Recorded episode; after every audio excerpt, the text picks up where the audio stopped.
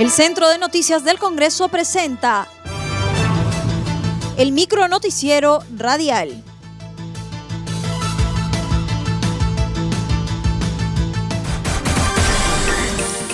¿Cómo están? Los saluda Claudia Chiroque. Hoy es martes 6 de octubre y estas son las principales noticias del Congreso de la República. Hoy se analizará ampliación de hasta por 10 años de permiso a todas las combis en la capital. En la Comisión de Transporte serán debatidas dos iniciativas legislativas, una de Acción Popular y otra de Fuerza Popular, que buscan extender automáticamente por 6 y 10 años las autorizaciones a todos los buses de Lima y Callao. La Autoridad del Transporte Urbano actualmente es el organismo técnico facultado para reordenar las rutas del transporte público y promover un sistema de transporte integrado a través de licitaciones de rutas con flotas de buses en buen estado y choferes en planilla, con el objetivo de frenar la frecuencia de las unidades sin poner en riesgo a los ciudadanos. También tiene el objetivo de crear una sola tarjeta para todo el sistema integrado. Esta institución ha venido prolongando las autorizaciones de los buses por periodos breves necesarios para que estas empresas se vayan adaptando al nuevo sistema formal y busquen renovar sus flotas. Según informó María Jara, presidenta de la ATU, las nuevas licitaciones del paquete de rutas de transporte público están camino a implementarse. Estas quedaron pendientes en los cinco corredores viales complementarios. Aprueban proyecto de ley sobre compras estatales de alimentos. Comisión Agraria aprobó predictamen del proyecto que propone la ley de compras estatales de alimentos de origen en la agricultura familiar. Raúl Machaca, presidente de este grupo de trabajo, indicó que la iniciativa ayudará a promover la alimentación saludable, que será de aplicación obligatoria para todas las instituciones públicas como los programas sociales y asistenciales. El presente dictamen ayudará a promover la alimentación saludable y será de aplicación obligatoria por toda entidad pública de los tres niveles de gobierno que sean responsables de programas sociales y o asistenciales.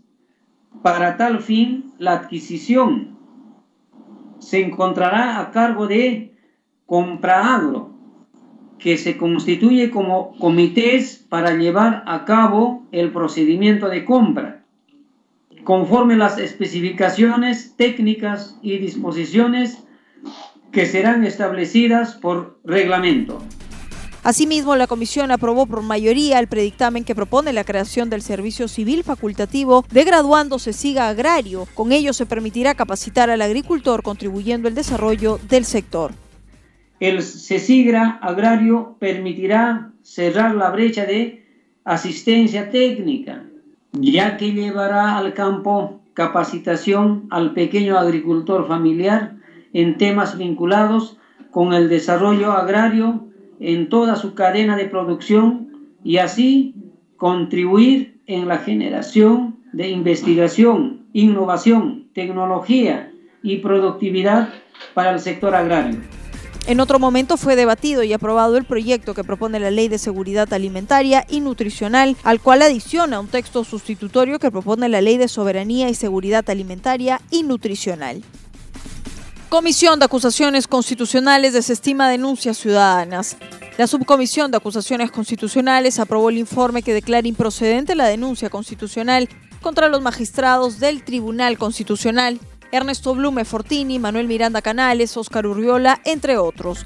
Igual suerte tuvo la denuncia constitucional en contra del presidente de la República, Martín Alberto Vizcarra Cornejo, por presuntamente haber vulnerado el inciso 1 del artículo 118 de la Constitución al haber reconocido a Juan Guaidó como presidente encargado de Venezuela. En otro momento, la Subcomisión de Acusaciones Constitucionales aprobó el informe que declara improcedente la denuncia constitucional contra Walter Gutiérrez Camacho, defensor del pueblo, José Luis de Caros Cornejo, presidente del Poder Judicial, Zoraida Ábalos Rivera, fiscal de la Nación. El informe precisa que la materia de acusación constitucional es juicio político por vulneración al artículo 154 de la Constitución Política del Perú.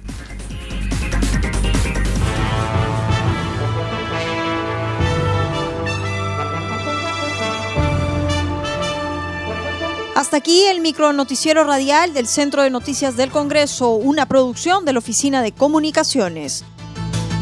Los invitamos a visitar nuestras redes sociales y sitio web www.congreso.gov.pe.